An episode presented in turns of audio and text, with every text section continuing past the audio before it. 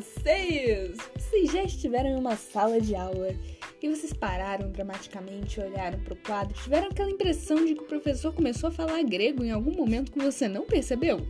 Ou você tá tentando estudar e a matéria não entra na sua cabeça, a explicação do livro também tá em grego. Então é para isso que eu tô aqui. Eu sou a Mari Marina, eu tô no meu segundo ano de cursinho e a minha missão é tentar explicar para você, de estudante para estudante, alguns assuntos que são bem encardidinhos de entrar e que talvez façam sim a diferença na sua aprovação ou nos seus estudos pro colégio.